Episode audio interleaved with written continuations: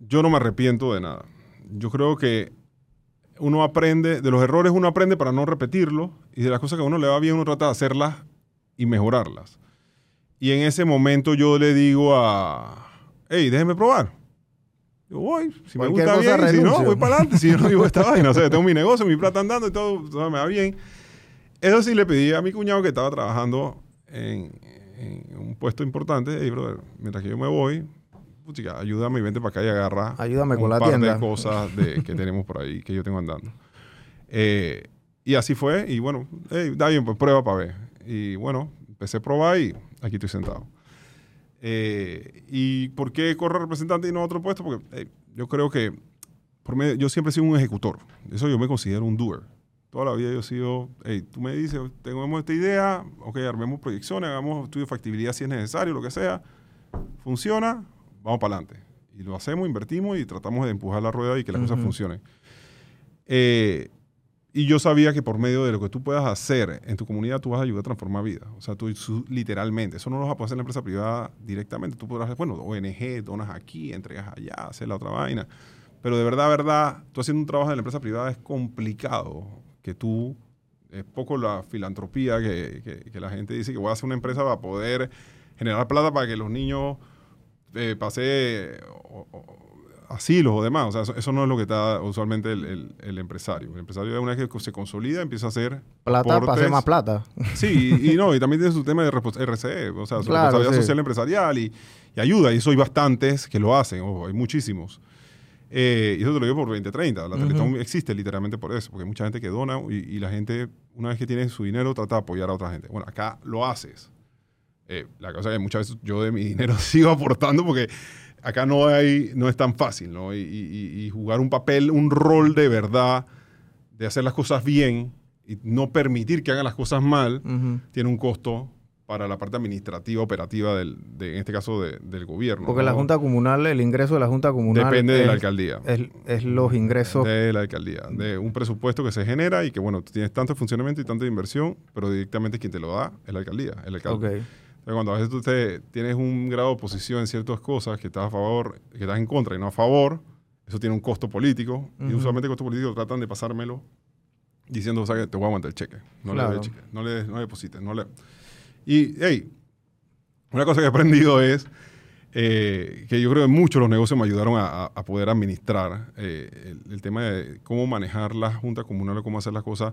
2030 me ayudó mucho, por, por la, porque yo te puedo decir que la gran mayoría de mis proyectos yo los enfoco mucho a los niños.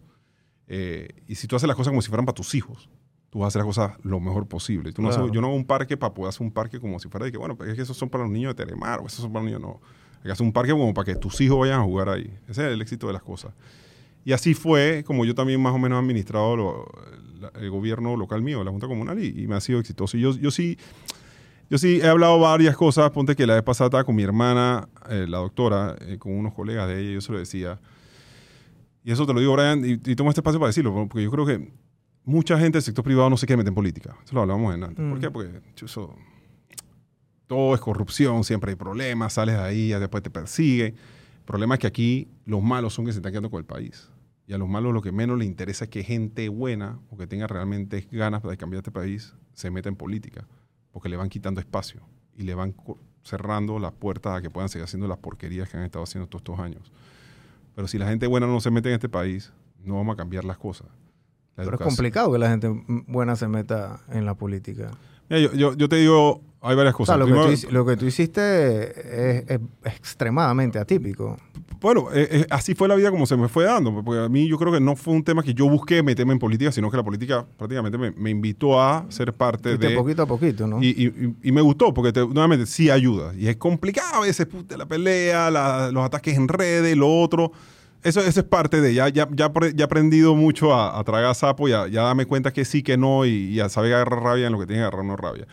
Eh, pero al final, yo sí creo que si los buenos no se meten, si los empresarios directa o indirectamente no apoyan, porque yo no diciendo que me apoyen a mí, pero hey, hay muchos candidatos independientes que yo conozco, que son muy buenos. Yo, y ojo, que yo mismo le he dicho y los he apoyado, eh, veo cómo hablo con ellos y le doy tips y veo cómo le- de una forma u otra le damos la, le- le- les ayudamos a que puedan llegar, porque hay lugares donde definitivo hay posibilidades de que ellos puedan llegar.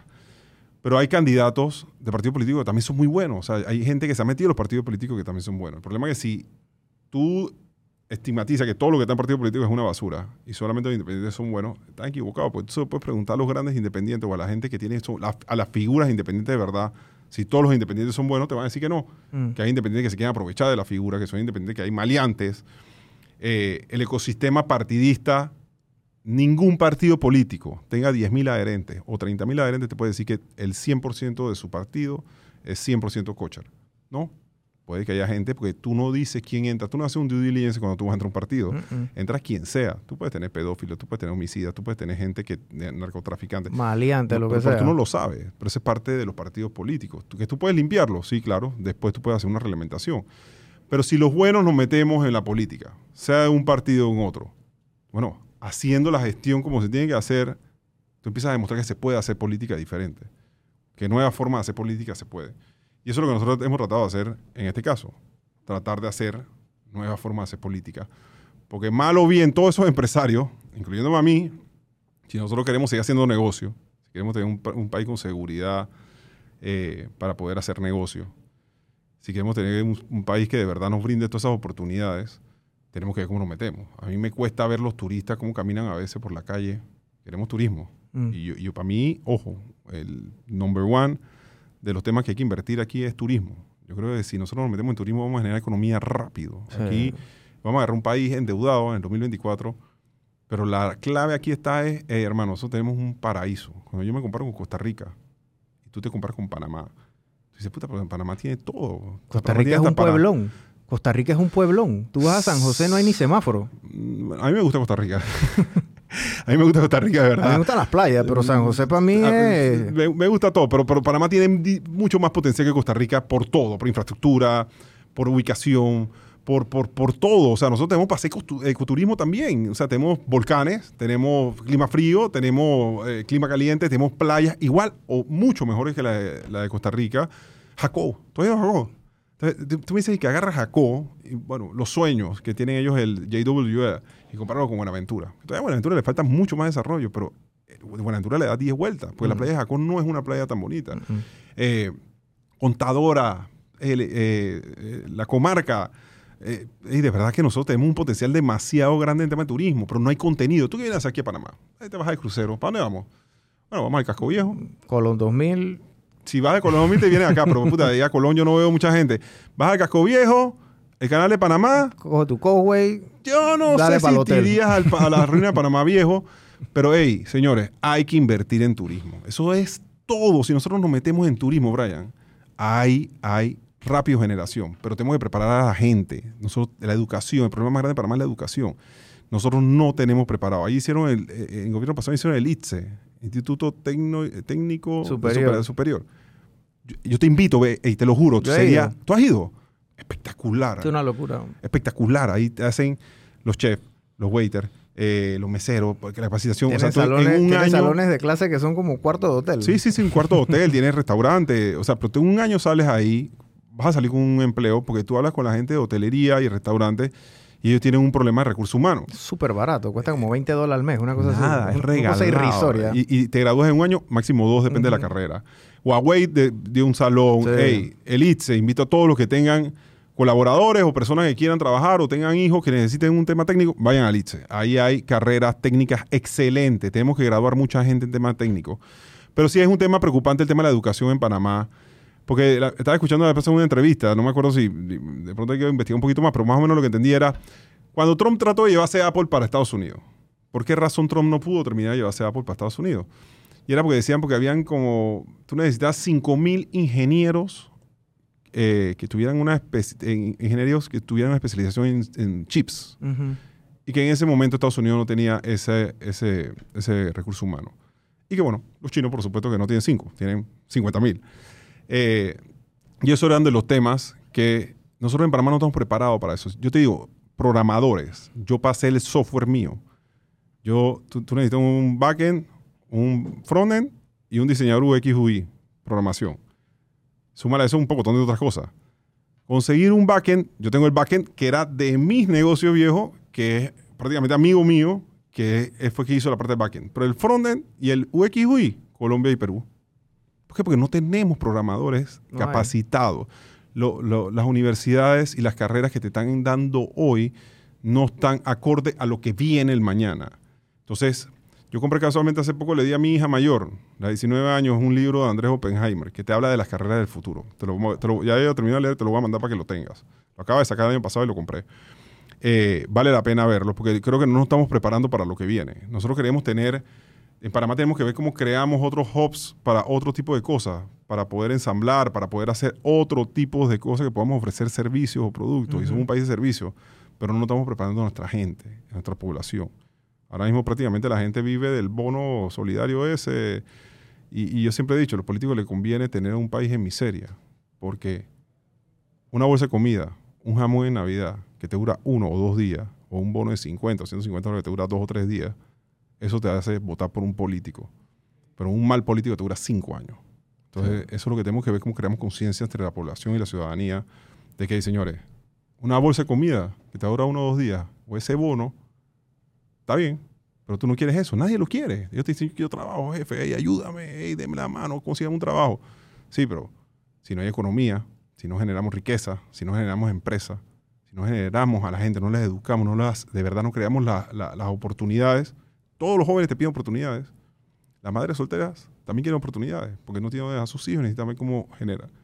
Pero están acostumbrando al pueblo, lastimosamente los políticos, a darle esa bolsa de comida o ese jamón o ese bono de 150 dólares que le va a durar nada. Y eso es así en Latinoamérica, porque toda Latinoamérica es bien, No, no, bien no. dada a ese, Yo a creo- ese, Yo creo a- o sea, la, o sea, la riqueza que Latino- tiene Panamá. No, o sea, la- lo que te digo es Latinoamérica, desde, desde México hasta Argentina, el tema político siempre es como que, no es como los Estados Unidos, Europa, estos países de primera, ¿no? Claro, pero bueno, es que ese, es un tema que yo Sufren hablaba- mucho, los países latinoamericanos sufrimos mucho por el tema de los políticos. Porque tenemos unos políticos. Porque, porque yo creo que, mira, si tú te das cuenta, la historia es repetitiva. Hablaban de dictadura y, bueno, había dictadura en casi todos los países. Después hubo guerra, gracias a Dios, bueno, en Panamá no hubo guerrilla ni nada de ese tema. Pero en Colombia, El Salvador, Nicaragua, Honduras, o sea, todos esos lugares tuvieron eh, en algún momento un conflicto eh, de, guer- de guerra, guerrilla y demás. Eh, hablas de ahora dictadura o la izquierda, te das cuenta cómo la izquierda ha ido conquistando la región suramericana y eh, centroamericana. Eso le y- conviene a Panamá, porque ahora toda la gente que tiene platita en Colombia quiere, puede venir para Bueno, acá, a- de a- Perú, no, en Chile. Ha, ha- ha empezado a moverse real estate otra vez que está trancado. Sí. Ya tú te das cuenta ahora de que, hey, ¿cómo están los alquileres? Se están subiendo los alquileres, ¿cómo están los...? O sea, ahora mismo ya, gracias a Dios, se ha estabilizado el mercado inmobiliario, pienso que algo. Eh, yo creo que ya, ya es de vuelta momento empezar a ver, vamos a empezar a construir otra vez, vamos a empezar a desarrollar, empezaron otra vez los proyectos a andar. Pero sí creo que, que el tema de seguridad jurídica hacia los extranjeros, nosotros tenemos que aprovechar nuestra posición geográfica, pero no solamente, sino también el currency, la moneda. Nosotros somos de la región, tenemos un dólar. La inflación en Panamá el año pasado, con todos los aumentos que hubieron en la región, fue bastante bajo. Y yo siento que no estamos agarrando todas esas oportunidades o ventajas competitivas que tenemos con los países de la región para poder hacer eso. Y una realidad es por qué? Por el grado de corrupción. O sea, que hay muchísima corrupción. Y esas son las cosas que tenemos que ver como la gente buena, los empresarios, directa o indirectamente, Brian, hay que involucrarse. Tienen que aportar. Yo no que le den a- ni me den a mí ni, ni a gente conocida mía. Busquen las personas que ustedes creen que va a hacer las cosas bien y apóyenlo. Porque de alguna u otra forma estamos tratando de llevar gente buena a que nos ayuden a que dentro de... Porque esto no va a cambiar en el 2024. Aquí no va a llegar eh, El Salvador, que no va a llegar, un, un Salvador que no va a llegar y va a decir, bueno, vamos a hacer un giro de 180. No. Pero Claro. por lo menos que vayamos girando 30 grados. Después 30 grados más. Después 30 grados más. Y de aquí al 2034, para chuzo, que se ven acá, vamos enderezando el país. Porque yo sí creo que la gente va cambiando, las cosas van mejorando, tiene que, tienen que mejorar. No puede ser, no puede ser, pero la gente tiene que entender nuevamente, y por eso yo hago énfasis, el clientelismo que dan los políticos malos hoy, que viven de eso, que ellos saben ya, ese man yo le doy, ¿cuántas bolsas de comida necesita? 500 para las primarias. ¿Cuántas bolsas de comida, cuántos bonos hay que darle? 20 dólares por voto. Esos 20 dólares te van a durar una caja de pinta o un súper para poder comer mañana. Pero ese tipo que tú le diste el voto, vas a tener los cinco años más y no te va a generar los ingresos ni te va a generar las oportunidades para ti y para tus hijos. Porque todo lo que pasa aquí, Brian, eh, yo se lo comentaba, yo no sé si estás claro que el índice de progreso social en Panamá está súper mal calificado con todo y nosotros tenemos un PIB mayor que el de Costa Rica. Pero yo le comentaba que la deserción estudiantil, hay un estudio que hicieron este Roberto Artavia del INCAE, se lo dio a la Cámara de Comercio aquí en Panamá, y te explicaba sobre el tema de deserción estudiantil. No es la secundaria, la deserción estudiantil más alta después de pandemia fue la primaria. Todos esos pelados que no siguen estudiando, dentro de 15 años, ¿qué van a estar haciendo? Rompiendo vidrio. O matando a tu hijo. Porque mi hijo va a salir para ir a la universidad cuando tenga 20 años. ¿Y qué va a hacer? Ah, ese pelado. Por que un no iPhone. lo- por un iPhone, por lo que sea en ese momento. Entonces tú y yo estamos bien. Y pues, bueno, 30 años más y puta, bueno, el país siguió jodido, pero nosotros estamos bien. Tú te fuiste a surfear pedacito de vuelta. Yo me fui a, a, a tratar oportunidad a otro lado. Pero yo tengo cinco hijos y tengo que ver cómo yo hago para poder tratar de dejarle un mejor país, para que ellos puedan tener un mejor país para echar para adelante. Claro. El problema es que esto no lo tenemos que ver y que, ah, es que ese es el problema de la clase política. No, la política impacta en todo, en la economía, en los empresarios, en todo. Y ahí es donde nosotros tenemos que ver cómo hacemos para involucrarnos. Y estoy seguro que si mucha gente buena se involucra, directa o indirectamente, las cosas van a mejorar o por lo menos se le van a complicar más a ellos para poder hacer lo que están haciendo. Yo, yo la vez pasada estaba en un grupo de gente y, y estábamos conversando un poquito y yo, yo llego a la, a la conclusión y me duele decirlo, que nosotros culturalmente aquí en Panamá somos una sociedad que estamos bien con uno trabaja tanto. ¿Me explico? O sea, nosotros culturalmente aceptamos, aquí en Panamá es uno de los pocos países en el universo, esto es fact, nosotros trabajamos 11 meses y cobramos 13. Eso no existe en ningún lado en el mundo. Nosotros aquí en Panamá posiblemente podemos tener, yo me acuerdo yo fui a Puerto Rico una vez y un buen amigo mío de Puerto Rico y comenzamos a discutir quién tenía más días libres. Puerto Rico le gana a Panamá como por tres días al año, libres. Y Puerto Rico es el país que más días libres tiene en el mundo. Nosotros aquí tenemos más días libres, así que yo una vez con un amigo mío, ese mismo día, había un, un buen amigo mío que él es de recursos humanos, y él me dijo, Brian, si tú eres un man juega vivo, tú cobras 13 meses y trabajas 9. Porque metes las dos semanas de incapacidad, Sí. metes el mes de vacaciones, metes los días libres y tú, tra- o sea, y eso es, eso, eso- nosotros estamos perfectamente aceptados en eso. En China, tú tienes cinco días de vacaciones los primeros 10 años de trabajo. Tipo, también son unos anormales, ¿no? Me explico, es abuso. Y después de los 10 años, te dan 10 días libres. Japón son, disque, 15 días. No sé quién son no sé qué. Hay países como Europa, ¿verdad? España sí tiene sus 30 días, no sé quién tiene sus 30 días y así, ¿no? Pero la cultura aquí en Panamá, nosotros lastimosamente, es lo que tú dices, ese clientelismo, ese paternalismo, esa cosa. Nosotros somos una cultura paternalista, Willy.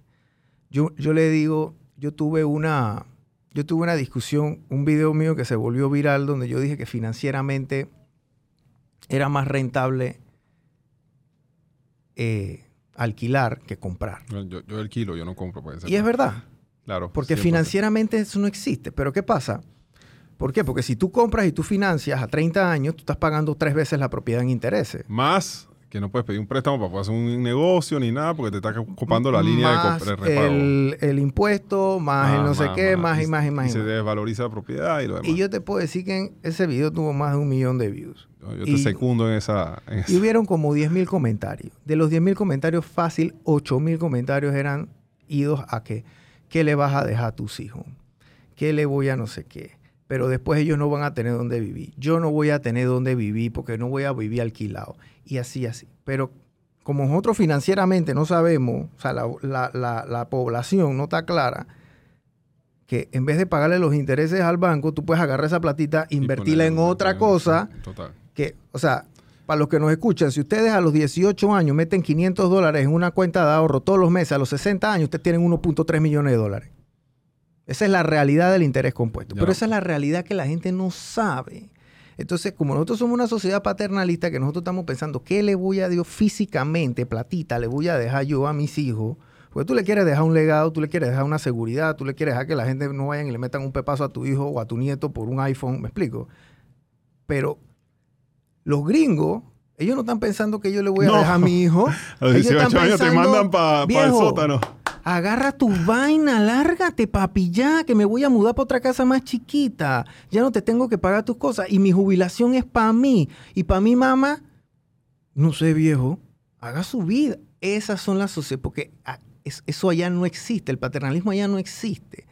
Aquí nosotros vivimos en una sociedad que es así, producto de que tenemos toda una vida desde que, de- desde que Panamá existe, de que siempre, tú sabes, ¿no? Dame esto por esto. Yo te doy un voto y tú me das un, un jamón. Yo te doy dos votos y te doy dos jamones. Y así sucesivamente. La beca universal, que te ganas 3 con 1, chuchos, y te dan tu becón. O sea, hay, hay varias cosas que se han ido volviendo cada vez más 120 a los y tú no puedes 65. quitarle eso a la No, población. pero es que vamos a una realidad, Brian. tú le quitas eso a la población, hermano, y eso, o sea, hay un caos. No, caos. Caos es lo que va a pasar en el 24. Ya, no- ya es impostergable. El Banco Mundial y el Fondo Monetario Internacional no te van a dar un dólar Eh. con lo que viene de la, de la Caja de Seguro Social. Y eso es un problema grave. O sea, ¿tú qué le vas a decir al colaborador? Ah, bueno, es que yo necesito subir la edad de jubilación y necesito subir la cuota de obrero patronal porque, como he sido un mal administrador y, bueno, no vamos a decir que se la robaron porque lo que se da por sobreentendido, pero y necesito recoger más plata. Y yo necesito subir la edad de jubilación de los hombres de 62 años. O sea, Ayer casualmente hablaba con, uno de los colaboradores míos y él me decía, chica, ¿yo cuántos años tienes tú, Juan? 55. Pero te faltan 7 años por jubilarte. bro. Y en el 2024 hay que hacer una reforma a la Caja de Seguro Social. Súmale Yo- dos años más. Yo esperaría, le digo yo a él, que bueno, ¿sabes qué? De 57 para abajo aplica. De 57 para arriba se jubilan a la edad que tenían comprometida. Hay que subirla. Yo, yo creo que sí, porque digo, es que yo creo que desde año, no me acuerdo, 70, 70 y pico, no, no, no ha habido un aumento y, la- y el índice, de, el promedio de vida ha aumentado, ¿no? Eso hay que hacerlo, hay que revisarlo. El problema es entonces también tú subes la, la cuota patronal. Pero ¿quién sacrifica aquí? Los empresarios y los, y los, y los colaboradores, los obreros. ¿Y, el, em- y dónde, dónde sacrifica el gobierno? ¿Cómo hacemos para que las cosas se hagan con mayor transparencia y no se estén robando la plata? ¿Cómo hacemos para toda esa cantidad de botellas y planillas que tienen abultadas en la Caja de Seguro Social y en todas esas instituciones? Esa es la parte que también uno tiene que decir, pues chica, ¿hasta cuándo? En la ineficiencia en la caja del Seguro Social, yo me, yo me acuerdo, estaba viendo la cifra, yo cuando estaba en el banco, había un amigo mío que era actuarial y me decía, Brian, tú sabes que el costo de una hipoteca en la caja, pero la caja del Seguro Social presta plata, Sí, para sí, los que sí, no saben. Yo no sabía. O sea, yo no sabía, pero la casa del Seguro Social presta y- y plata a- a 1%. Sí, buen interés. Tú le pides, al que no está viendo, tú le pides plata a un amigo o a un familiar a 1%, eso no existe. No. Nadie te presta 1%, eso no va. La caja del Seguro Social presta que a 1 o 2%, una bicoca. M- Mejor que un préstamo agropecuario, una cosa así, Sí, una sí, locura. sí, sí, sí, mil veces, 2% el de préstamo fondo, agropecuario. el costo de fondo de la caja del Seguro Social es inexistente prácticamente, porque la plata es gratis, la plata se la tienen que dar a ellos. Entonces, por medio de la ineficiencia que tiene la caja del Seguro Social, porque es un monstruo, ¿verdad? Y hacerlo eficiente es- es- se le ha hecho imposible a todo, a todo mundo. Ellos no tienen cómo gastar y cómo comprar y todos estos mecanismos y burocracia. Entonces tienen este saco de plata ahí y no pueden ponerlo a rentabilizar. Si la Caja del Seguro Social pusiera un banco, Sí, tuviera... es más, no tiene ni que poner el banco, le tiene que prestar a los bancos aquí en Panamá que están con miedo de que le suban las tasas porque supuesto funding viene de afuera, etcétera. O sea, ellos pueden rentabilizar esto de una manera, pero de locos. Pero ¿qué pasa? La cabeza no les da. Tú sabes la cantidad de tierra La que cabeza tienen. no les da. ¿Sabes la cantidad de real estate que tienen ellos? Bastante. Yo no estoy claro, pero pueden ser uno de los landlords más grandes del En de- el, en de- el de la- Conway del yo creo que todo el seguro social era del... Porque yo veía los letreritos, decía de que esto es del seguro social, esto es el no sé qué, esto es el no sé qué. Aquí en la Avenida Balboa, una cuadra, tienen un pocotón, eh, hay un pocotón de, de, de- de cuadras que son de ellos. Ahorita casualmente estaba, ¿dónde estaba ahorita en la mañana? Que venía bajando. Tierra en Costa ociosa. del Este tienes un pocotón de tierra ociosa. Yo estoy diciendo que la tienes que vender, pero puta, buscar la forma de generar algún tipo de Dásela una concesión a alguien, pon esa vaina a andar, Pero brother. O sea, tierra a dos manos, pero es difícil sacarse eso. Entonces usan el tema de salud, bueno, usaron la pandemia y, y siguen invirtiendo y haciendo cosas, pero vean que aquí hay sacrificio de todas las partes. No puede ser que se van a sacrificar los obreros y la clase empresarial. Aquí hay que sacrificar todo. yo veo eso bien difícil, la verdad. Yo, la- yo me acuerdo para la época de, de- Martín. Martín, que- Martín la tuvo y el Sí, país lo cerraron. En ese tiempo era el frenadeso. Yo creo que se llamaban así. Sí. Frente no sé qué, de la no sé qué, que eran los mismos actores que tuvieron hace poco eh, el tema ese allá de los el cierres. FAT. del FAT y esa gente. Entonces, eh, sí, ese, ese, ese fue el, el abuelo del FAT. eh, y, y- y- y el país estuvo cerrado. Yo me acuerdo que yo dejé ir a la escuela como dos semanas o más. No había transporte, no había eh, no sé qué. O sea, fue una locura. Bueno, es que- y bueno, y nuevamente, Brian, el nivel de endeudamiento que llevamos en el país, ahora cuando venga un nuevo gobierno, Fondo Monetario Mundial, Fondo Internacional y Banco Mundial van a decirte, acá, brother, ¿tú quieres más plata? Hay cosas como que no van a funcionar si no me ayudas a arreglar el tema de la caja de seguridad, porque ya es algo insostenible. O sea, nuevamente, no me acuerdo cuánto fue que me dijeron a valor presente cuánto tenías que...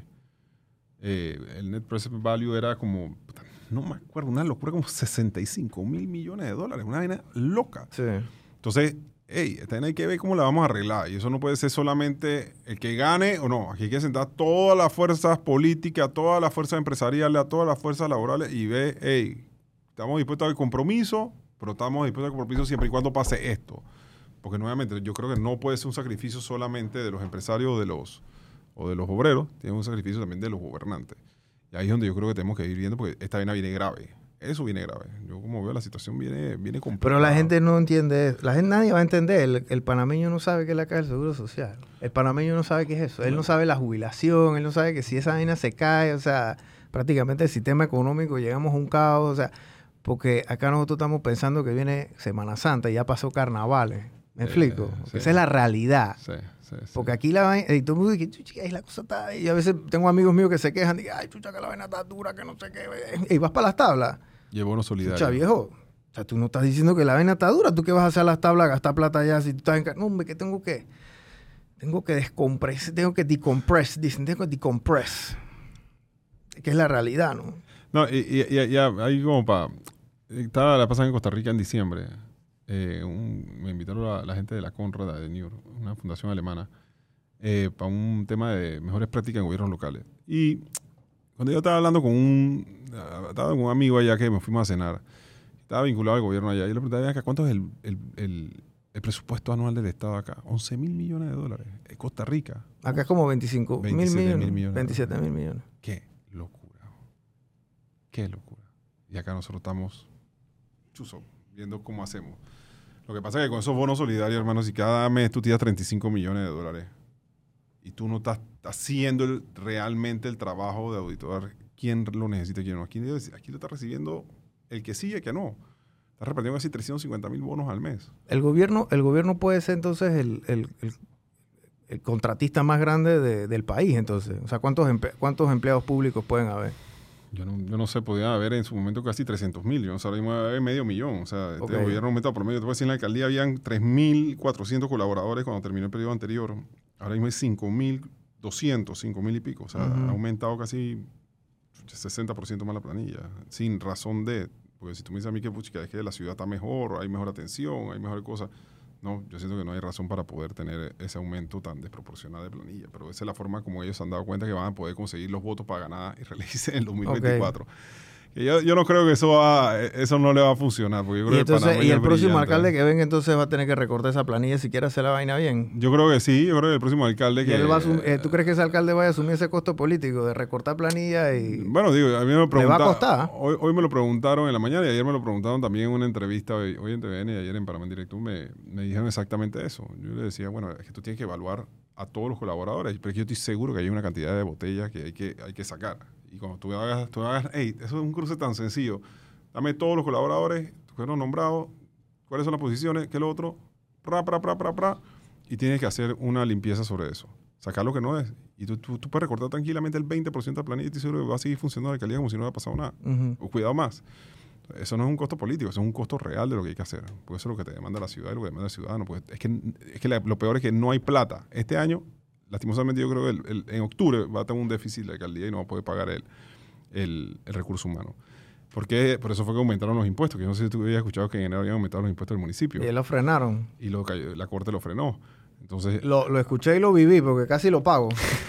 porque yo pagaba el impuesto claro, al año porque te daban el el 10%. de descuento. A todos los emprendedores que están escuchando, el impuesto municipal, Lo antes te lo cobraban por X cosas, después aumentaron los brackets y ahora prácticamente te, te- te cobran es por la facturación y No por la la utilidad. utilidad. Entonces, si tú eres una empresa que este año facturó 50 mil dólares, pero ganaste cero centavos, Pagas en base a 50 pagas, pagas 50 mil. Y si facturaste un millón de dólares y perdiste 100 mil, Paga en base pagas en base a un millón de dólares. Entonces, eh, eh, ya la Corte Suprema, yo no sé quién fue como que le dijo que, espérense, este, este, estas No, no, ya- cantinfladas, por favor. Y ayer la Cámara de Comercio entiendo que también ya habló con él y él dijo que ya este quinquenio no va a haber aumento de impuestos. Pero, pero ese tema, nuevamente, son, son cosas como que vea que no está, pero él necesita aumentar los impuestos porque no tiene cómo pagar la planilla aquí a final de año. Va a tener un déficit, va a estar perdiendo, o sea, no va a tener cómo pagar la planilla y eso le va a reventar y por eso necesitaba el, el aumento de impuestos. Entonces yo sí creo que seguir apostando en ese tema de seguir nombrando, nombrando, nombrando, eso es lo que va a garantizar la reelección. Yo creo que hay una equivocación. Y sí hay que hacer recortes, hay que ver cómo se hacen ajustes. Hay muchas cosas que mejorar en la ciudad para que tenga una ciudad que acoja al turista y que pueda realmente dar los servicios a los ciudadanos, que son los jefes de la comuna capitalina. Y que yo siento que estos cinco años han sido cinco años que van a estar perdidos y que se van a convertir casi en diez porque no progresó la ciudad. Entonces, eh, eh, es en eso lo que tenemos que ir viendo cómo lo vamos a enfocar en el 2024. Y a partir de eso, pues empezar a trabajar a ver cómo reconstruimos una ciudad que ayude a poder crecer, a, a generar economía y a dar un servicio de calidad de vida a sus ciudadanos. ¿no? Yo creo que la, esa propaganda política más en este... Pero esa es la realidad, eso, eso es lo que hay que enfocar. Eh, Claro. Lastimosamente el alcalde, la gente cree que es un tipo que tiene que hacer, hacer, hacer. El alcalde debe ser un gestor, un administrador. Y lo que, eso es lo que ha faltado en este periodo. No ha habido un administrador, no ha habido un gestor realmente que ayude a que la ciudad vaya por un mejor camino. Sí, la, co- la cosa pública funciona mucho por temas de presupuesto, gente. O sea, eh, eh, a ti se te asigna un presupuesto, así como una empresa, ¿no? Tú vas a donde tu jefe y tú dices, mira, yo me voy a gastar y voy a hacer cuatro proyectos este año.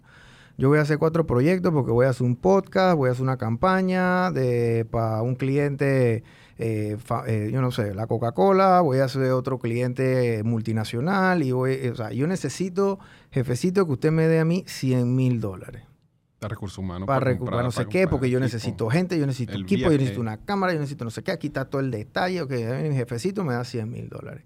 Ahora toca a mí la capacidad de ejecutar.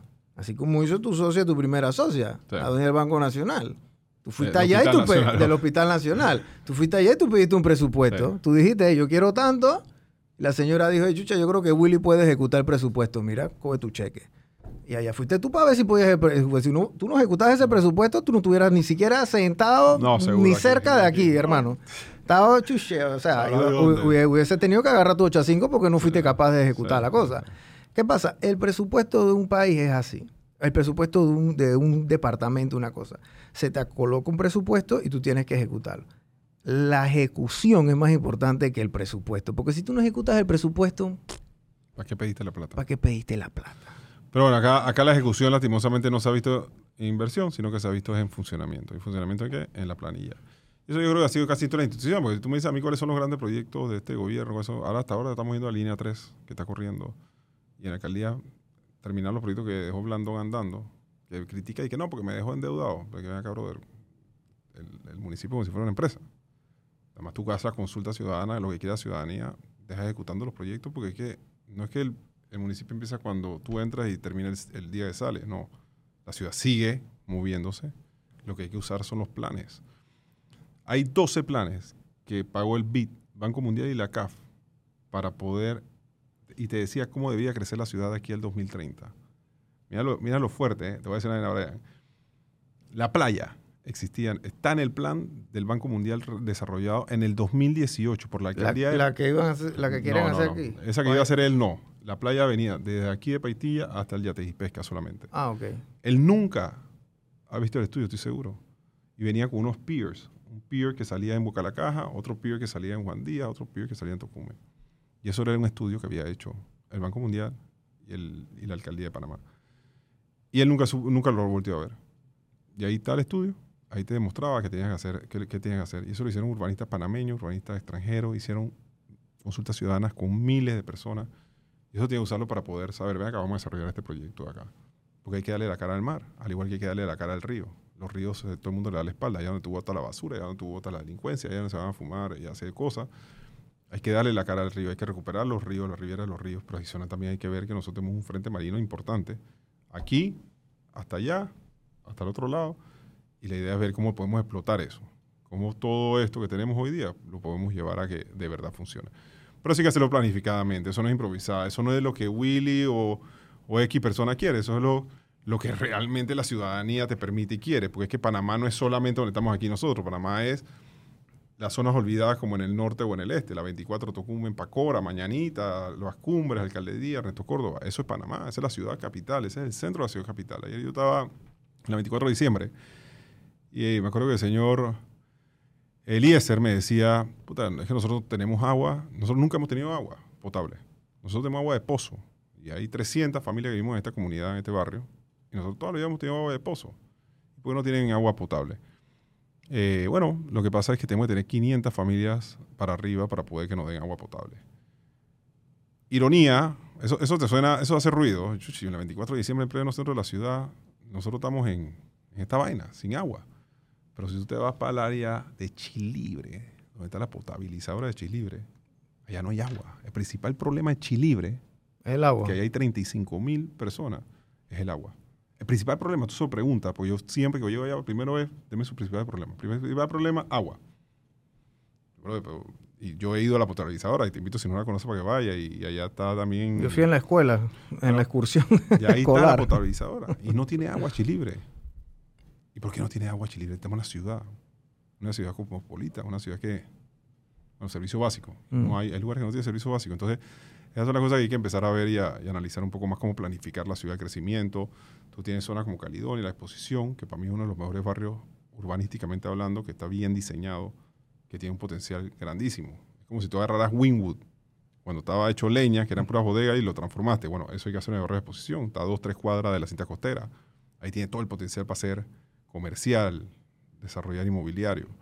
Pero hay que crear los incentivos también y, y- y esa es la parte que yo creo que hay que planificar la ciudad para poder que eso se desarrolle rápido y que, y que una ciudad que acoja mucho al panameño, pero también al turista. Claro. Porque nuevamente yo creo que el turismo es, es clave aquí en esto que viene. Panamá vive dos realidades. Yo, yo tengo amigos en Boca La Caja porque, bueno, yo surfeaba y muchos de ellos eran de Boca La Caja. Así que yo a veces me metía en Boca La Caja a surfear y, bueno, tenía que meterme por esas veredas en mi, cuando tenía veintipico de años, ¿no? Las locuras que yo andaba. Y Panamá vive dos realidades. Yo, te- yo estaba en el IPA. Tenía amigos míos. Nosotros éramos muy humildes, la verdad, pero Yo vivía ahí a tu pintado. bueno, sí, Ahí. bueno, tú sabes dónde está el IPA Total, si yo y todo, no salía ahí y, el chinito y- de la vaina. y- y yo vivía en el bosque, ahí en, San- en, en, en Tumbamuerto, y yo tenía amigos que estaban en La Salle, San Agustín, etcétera, y las fiestas de ellos de bimestrales eran, dije, en San Francisco, en no sé dónde, las fiestas de bimestrales de nosotros, bueno, para los que no están viendo que estaban en la escuela antes, eh, cuando acaban los bimestrales, la gente se iba un viernes a la casa, entonces... eh, las de nosotros eran de que en Juan Díaz, en Conce- porque eran los pelados que estábamos en esa época que estaban sin papás en casa. Tú no ibas a hacer una fiesta Claro, con tu papá en la total. casa. Entonces estos pelados allá. Habían casas de los vecinos apaceros de nosotros, San Miguelito también hicimos un par. Y yo, en mi inocencia, en mi ignorancia en ese momento, yo decía, yo no sabía por qué habían casas que no tenían puerta. En Concepción hay casas a unos escasos un kilómetro de Costa del Este, con las mansiones y Santa María, hay casas que no tienen puerta y el piso es de tierra. Sí, todavía lo hay. Eso es una realidad. Todavía hay. En San. Miguelito, en Villa Guadalupe, en Juan Díaz, Concepción, esas co- O sea, eso es una. Panamá vive dos realidades. La realidad del que está allá en ese lugar, él, ese man, él, él está viendo es cómo sobrevive. Bueno, por eso yo te digo que eh, sí hay que seguir viendo el PIB como indicador importante, pero el IPC, el índice de progreso social, IPS, eso es algo, esos son uno- ese es el nuevo indicador que darle de seguimiento. ¿Cómo hacemos que el índice de progreso social avance? Porque ese índice de progreso social agarra desde la clase alta hasta la clase baja. O sea, ese índice tiene que ir en crecimiento juntos. Nosotros tenemos un PIB más alto que Costa Rica, pero cancha, creo que el ingreso per cápita en Panamá está en 28 mil, 29 mil dólares por, por persona. Y en Costa Rica creo que es 21 mil. Y el índice de progreso social en Costa Rica, nosotros estamos, eh, no sé, Costa Rica puede estar número 11 y nosotros estamos casi al final. ¿Por qué? Porque es que no significa que teniendo un PIB mejor, Sí, el PIB es- sí, los números son. social los, que acá. los números tú los acomodas como tú quieras acomodarlos. Obviamente, Costa Rica siempre ha tenido mejor Sí. educación, tienes un país, o sea, en esa parte Costa Rica nos está dando duro con el índice de progreso social y hay que y eso es lo que yo en ese en ese video que te lo voy a mandar ahora para que lo veas, dura 45 minutos. ahí te explica él. Eso, exactamente. Bueno, sí, Panamá, puta, un PIB y todo lo demás. Y eso se lo hizo la Cámara de Comercio. Pero mira, el índice de progreso social que abarca todo esto, salud, educación, pa, pa, pa, pa, pa, pa. ¿Cómo está Panamá fracasado? Fracasadísimo. Porque bueno, al final del camino yo siento que también a los políticos no les importa que, el, que las personas puedan echar para adelante. Necesita sí, tenerlo viviendo en miseria para que te- ese bono y esa bolsa de comida y, esa, y, y ese jamón, que nuevamente te dura uno o dos días, eh, me garantiza el voto para que yo pueda seguir gobernando cinco años y haciendo la porquería que sigo haciendo. es, es- es la... Sí, es, es- es- complicado. la- el tema... Mira, lo que lo están viendo, si ustedes no están contentos en su situación económica actual, o en su trabajo, en lo que sea, las dos únicas formas de ustedes salir de ahí es con educación y con emprendimiento. Más nada. Porque si tú no hubieses emprendido, Willy, tú no hubieses estado con tus empresas. Tú no, tú no hubieses estado con la libertad de tiempo que tú tienes, porque el, valor- yo- el, yo- el commodity más importante en tu vida es el, El tiempo. tiempo. Tú no puedes comprar tiempo. ¿Quién vende tiempo? Nadie. ¿Me explico? Y es duro. Y a veces Y uno el tiempo se va. Se pasa. Y, El que pasó ya no, ya no vuelve. Tú no puedes volver y que rewind. La vida no funciona así. y es así mismo. Yo creo que hay que aprovecharlo. Y, y, y eso es un sacrificio que uno hace también. ¿no? Porque yo por lo menos en política estoy metido y, a mí lo que más me duele de la política es el tiempo que dejo de pasar Con tus hijos. Con Porque esos son tiempos que no vuelves a ver a tus es- hijos. y es complicado, pero bueno, yo también pienso que estoy haciendo un sacrificio para mejorarle la calidad de vida a mis hijos y a los hijos de todos los que nos están viendo. Porque si hacemos las cosas bien, si, si realmente políticos buenos llegan y ayudan a mejorar las cosas, van a ayudar a los hijos míos, sí, pero también podemos ayudar a las futuras generaciones en general de todo Panamá. Es complicado que la gente buena se meta en la, en la política. Yo, A, a ti te queda ese trabajo entonces, Brian, para poder ver cómo tú vas haciendo un poco de... Porque es que Yo- si no lo hacemos, Brian, directa o indirectamente... o sea, yo, complejo, yo, le, yo, le, yo tengo amigos que, muy, muy, muy buenos amigos míos que se han interesado en meterse, ¿no? Y entonces me, eh, el año pasado me acuerdo que se acercaron como dos, dije, hey, Chuso, ¿tú qué opinas? ¿Tú me apoyas? Y yo, sí, dale, yo te apoyo, todo lo que tú necesites. Si tú necesitas un arte, necesitas que te organice, yo no sé, tus redes sociales, tus cosas, yo te lo hago, viejo. No te preocupes por eso, no me tienes que pagar nada, yo te ayudo con eso. Pero, ¿qué pasa?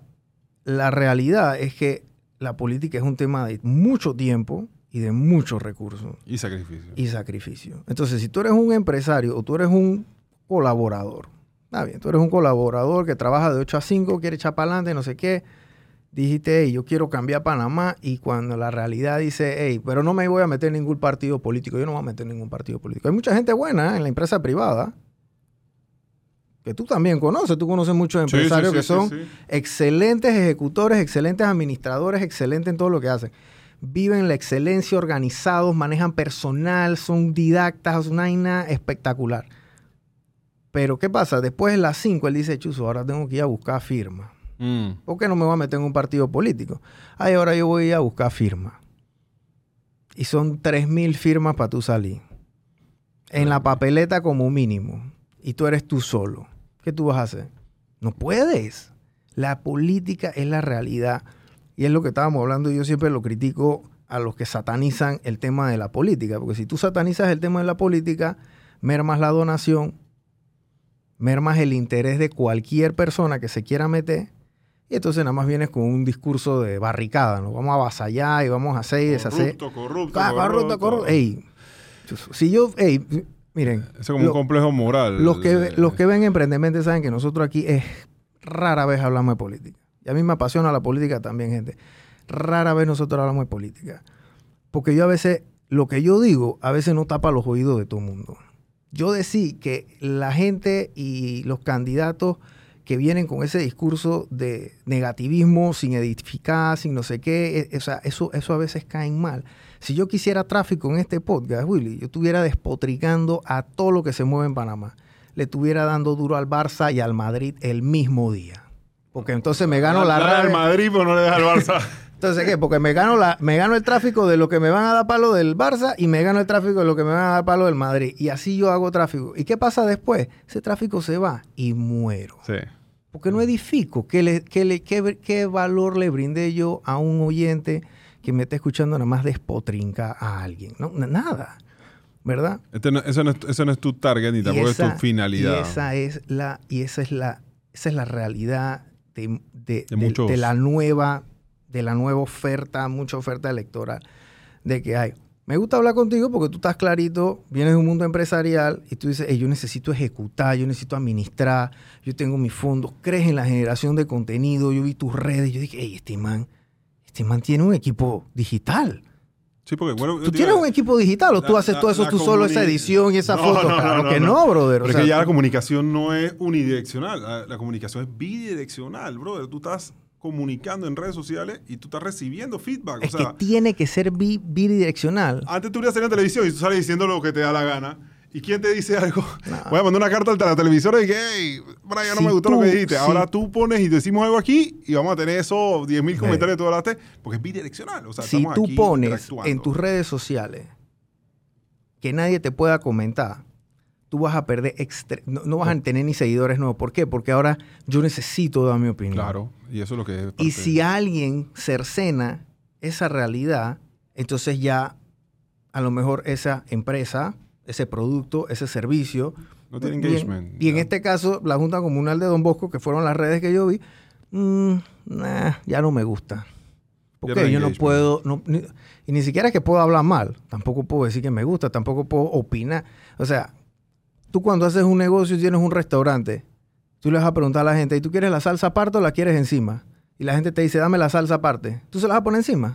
No. Pero ¿cómo tú vas a saber eso si tú no tienes los comentarios abiertos, Willy? Total. ¿Cómo tú vas a saber eso si tú no tienes una comunicación con quien sea que sea tu cliente, tu producto, tu servicio que te va a consumir? Bueno, Eso es lo positivo de las redes sociales. Ya. Eso es lo La gente no la sabe usar. No, no, la- no, no lo ha sabido comprender, no ha entendido que lo que ya lo que se Y eso es una realidad, y eso no es solamente aquí en Panamá. Hay lados. marcas en los Estados Unidos multimillonarias, o sea, marcas del, de- del Dow Jones, marcas del S&P 500, que ellos no saben utilizar TikTok.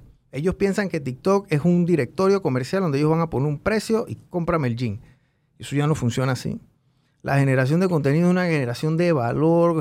yo se lo digo a la gente. Mira, yo comencé este podcast, Willy, porque un cliente me dijo a mí que tú no generas contenido y tú me estás diciendo a mí que yo genere contenido. Eso fue en octubre del año pasado.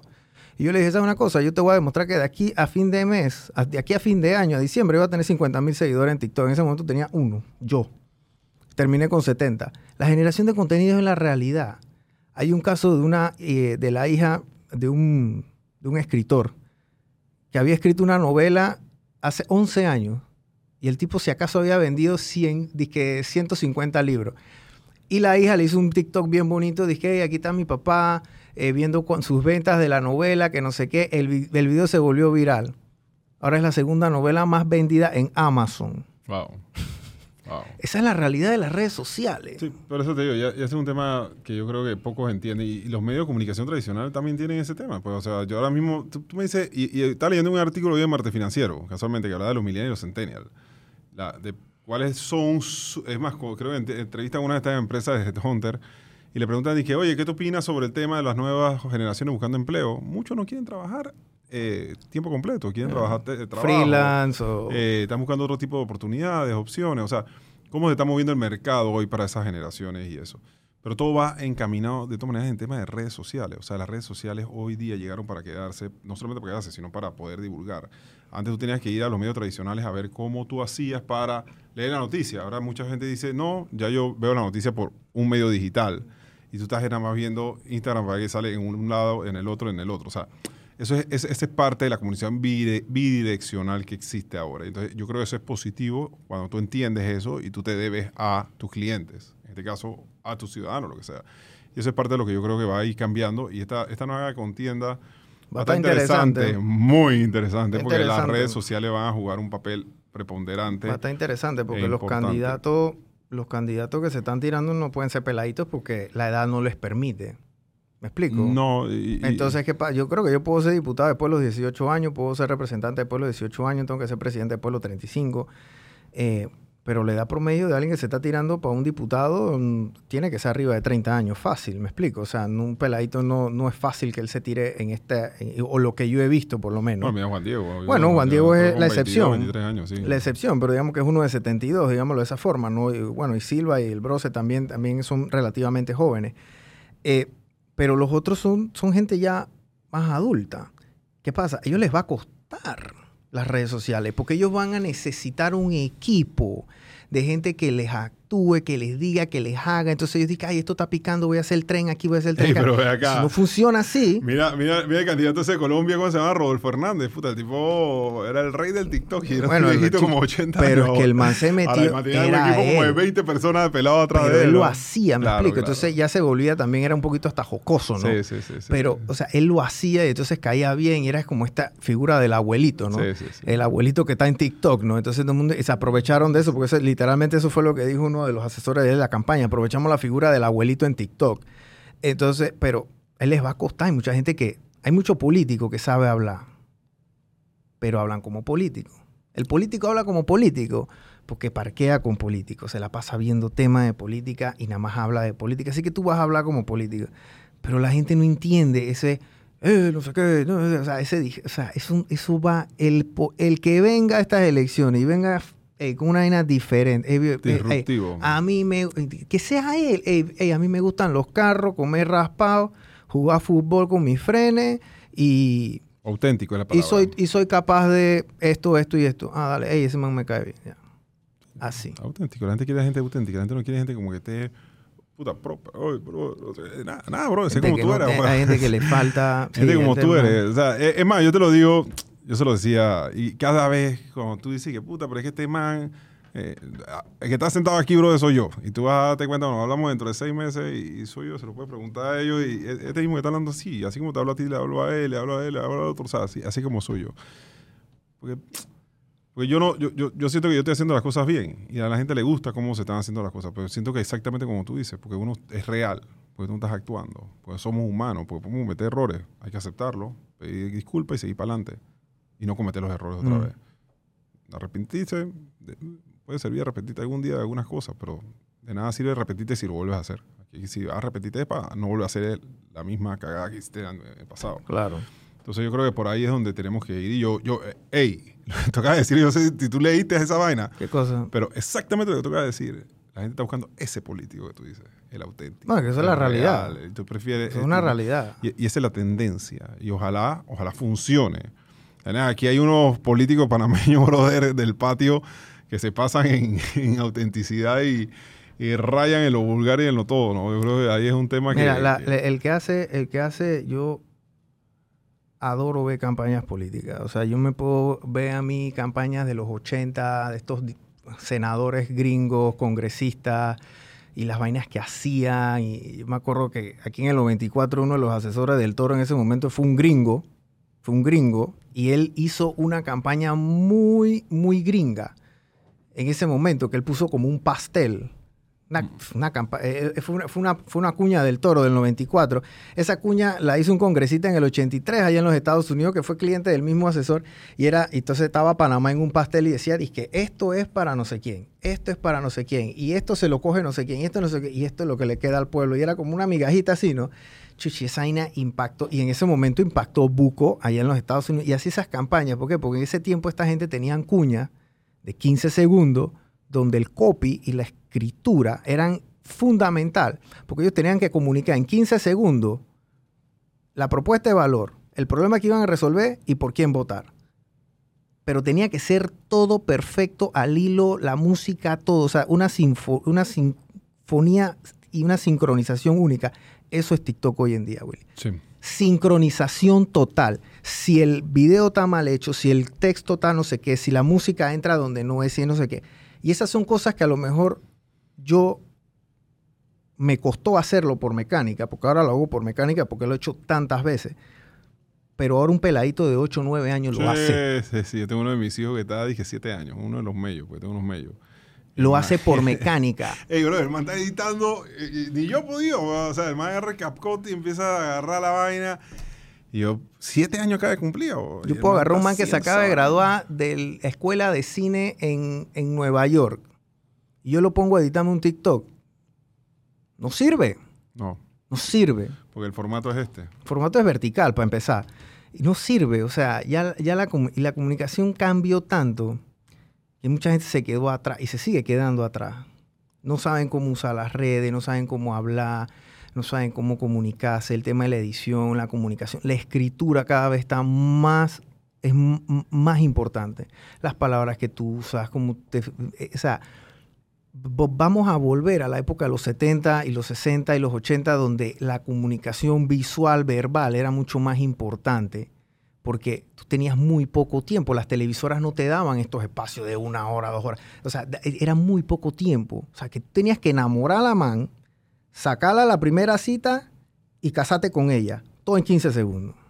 Bueno, ya tenemos que, vamos a volver a eso. ¿Quiénes son capaces de hacer eso de una manera genuina y auténtica? Vamos a ver el 24. ¿Quién convence? No, me acuerdo, sí, es, más o menos por ahí donde va el tema, porque es exactamente lo que tú dices, el formato ahora es ese. Tú haces una película de dos horas y termina, los clips son lo que más que todo Claro. Los trailers. Teaser. Los, teasers. Esos son 10 teasers, el, otro.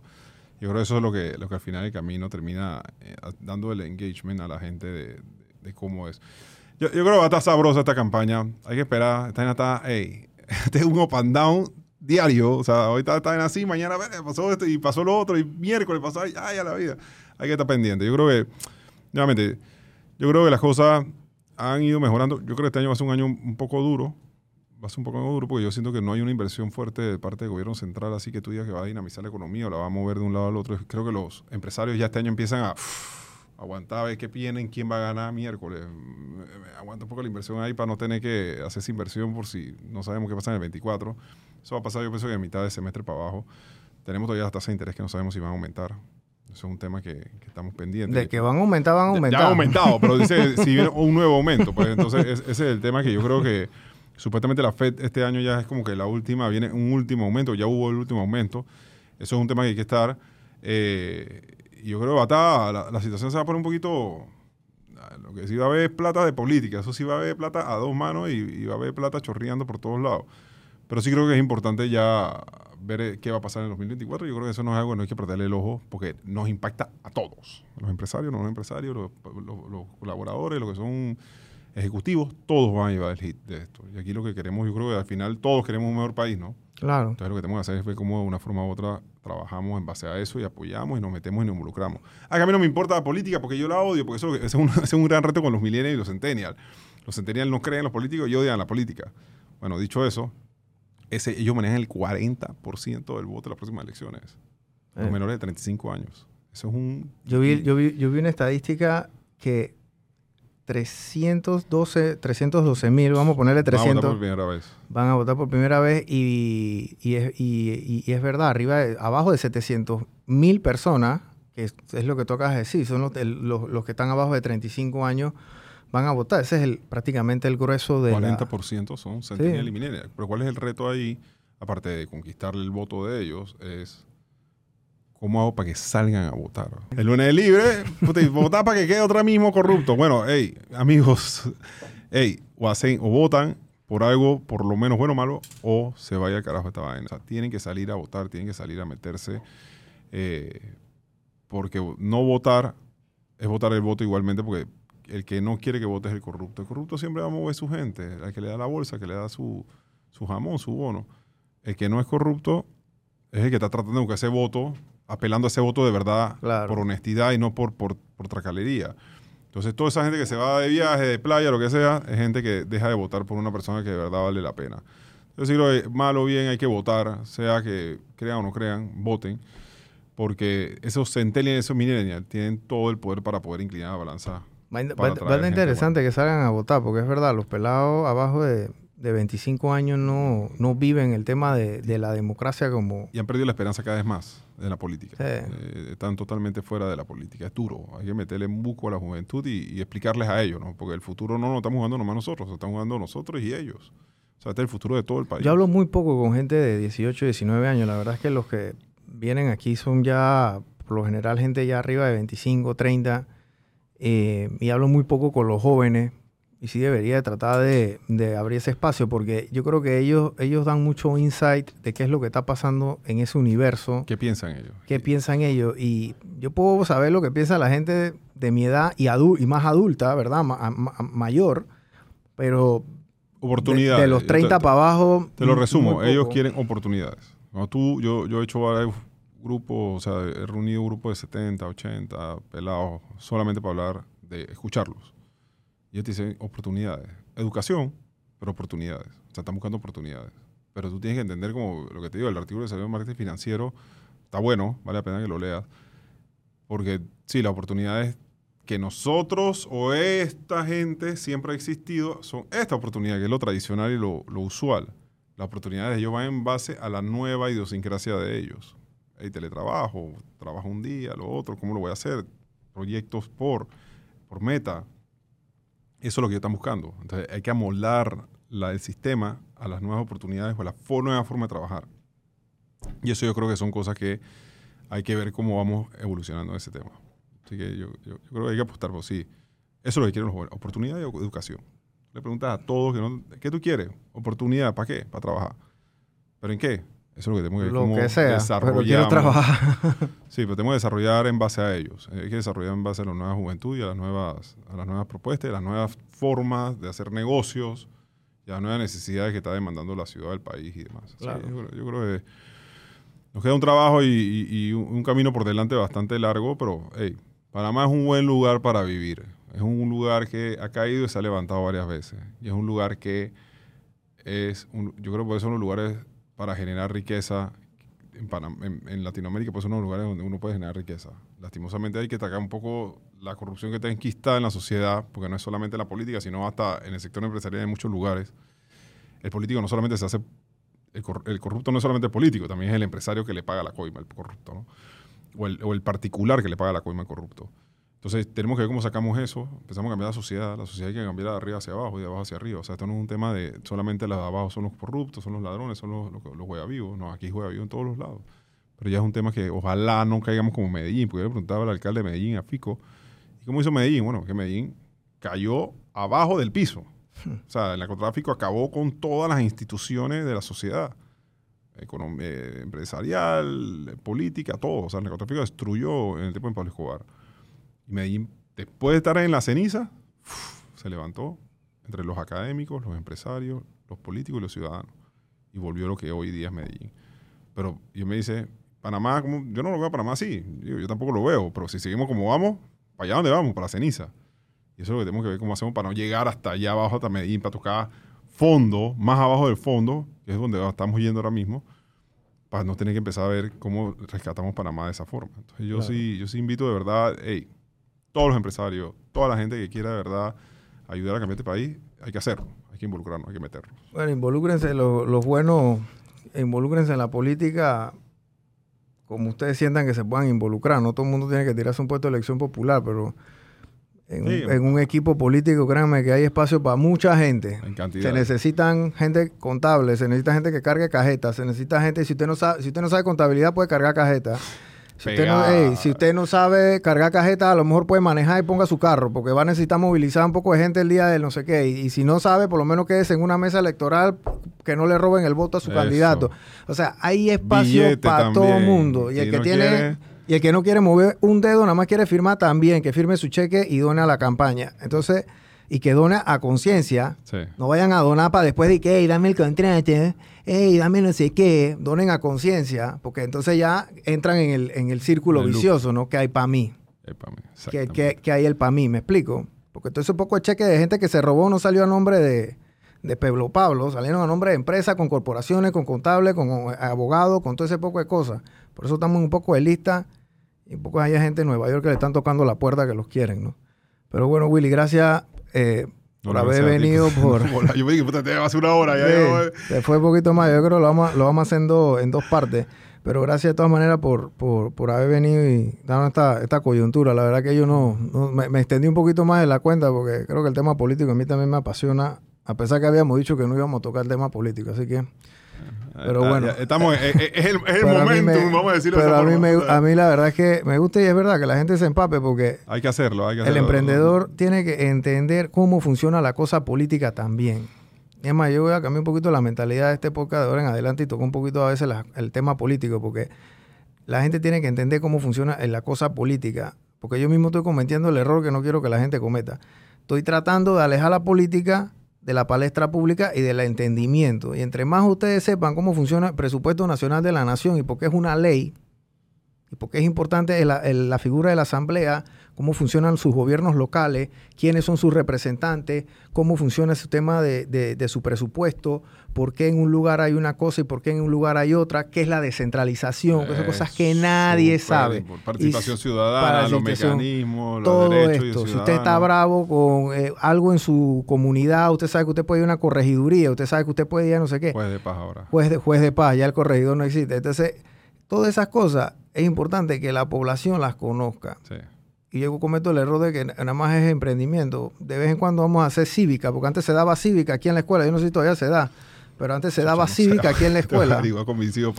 Yo creo que ya no se da, pero antes aquí en el, en el currículum nacional se daba cívica.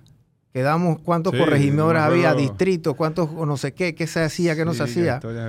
Todo eso se daba y ya no se está Yo no creo que ya no se está dando, porque si, si estuviera dando, yo creo que los pelados no estuvieran tan perdidos como están ahora, porque por lo menos lo hubieran aprendido en la escuela. La educación, la educación, hay que apostar la educación, hay que apoyar la educación. Gracias por haber venido, Willy. Sigan las redes sociales de eh, la Junta Comunal de Don Bosco y las de Willy Bermúdez. Y, las de Willy Bermúdez. También sigan las ambas. Miren cómo Willy comunica lo que hace, porque hace lo que sea que esté haciendo ese, en esa semana en la Junta Comunal.